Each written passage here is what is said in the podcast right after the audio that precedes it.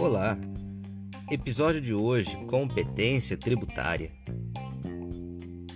Acesse entendendotributário.jude.adv.br. A Constituição Federal confere poder aos entes para instituírem tributos, a competência tributária. Tal competência é absolutamente indelegável.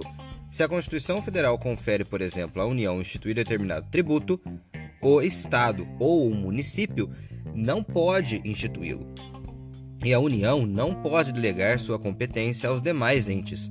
Sendo assim, a competência é indelegável, mas a capacidade tributária ativa pode ser delegada. A capacidade tributária ativa se dá pelas funções de arrecadação, fiscalização e execução de leis.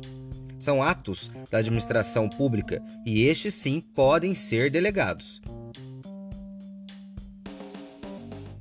Quais são os tipos de competência? Nós temos a competência privativa, cumulativa, residual, comum e extraordinária. Competência privativa é aquela que é exclusiva de cada ente federativo não podendo ser delegado. Quais são os impostos de competência privativa? O imposto de importação, o imposto de exportação, o imposto de renda, imposto de produto industrializado, imposto de ordem financeira.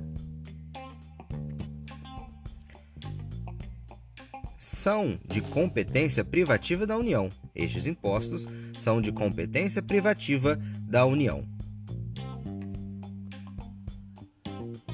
O imposto transmissão causa mortes, o imposto de circulação de mercadoria, o IPVA, são de competência privativa dos estados e Distrito Federal. Já o IPTU, o ITBI e o ISS são de competência privativa dos municípios. Competência cumulativa.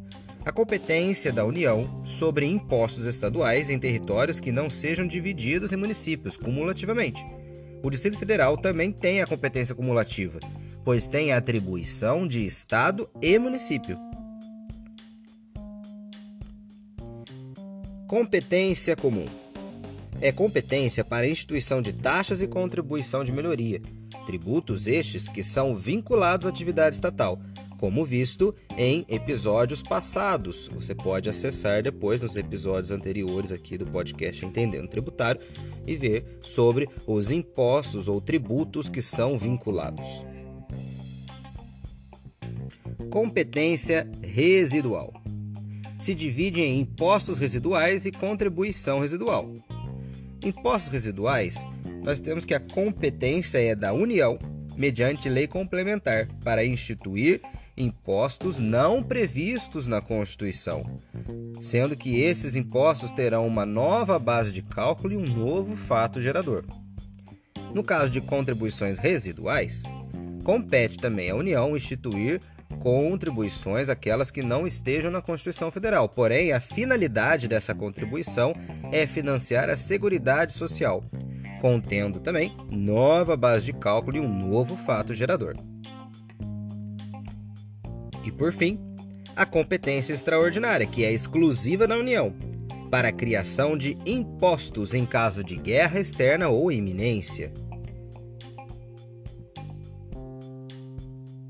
Quero te agradecer por você estar aqui comigo, ouvindo este episódio deste podcast Entendendo Tributário. E até a próxima. Tchau!